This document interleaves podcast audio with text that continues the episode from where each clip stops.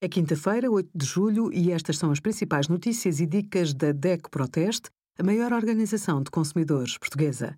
Hoje, em DECO.proteste.pt, sugerimos histórias de famílias que seguem o lema do desperdício zero, como funciona o programa Edifícios Mais Sustentáveis e os melhores equipamentos de ar-condicionado do nosso teste a 38 modelos. Antes de fazer obras em casa, informe-se se é necessário ter autorização camarária e quais os incentivos atribuídos pelo fisco. Modificar a fachada de um prédio, aumentando-a, por exemplo, implica licenciamento camarário.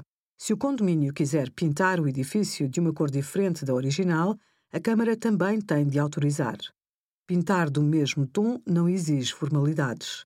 Se vai deitar paredes abaixo, consulte sempre um técnico. Desde que não ponha em causa a estabilidade do apartamento ou do edifício, não necessita de avisar a Câmara. Caso se trate de um prédio, tem de colocar um aviso de realização de obras. Obrigada por acompanhar a DECO Proteste a contribuir para consumidores mais informados, participativos e exigentes. Visite o nosso site em deco.proteste.pt.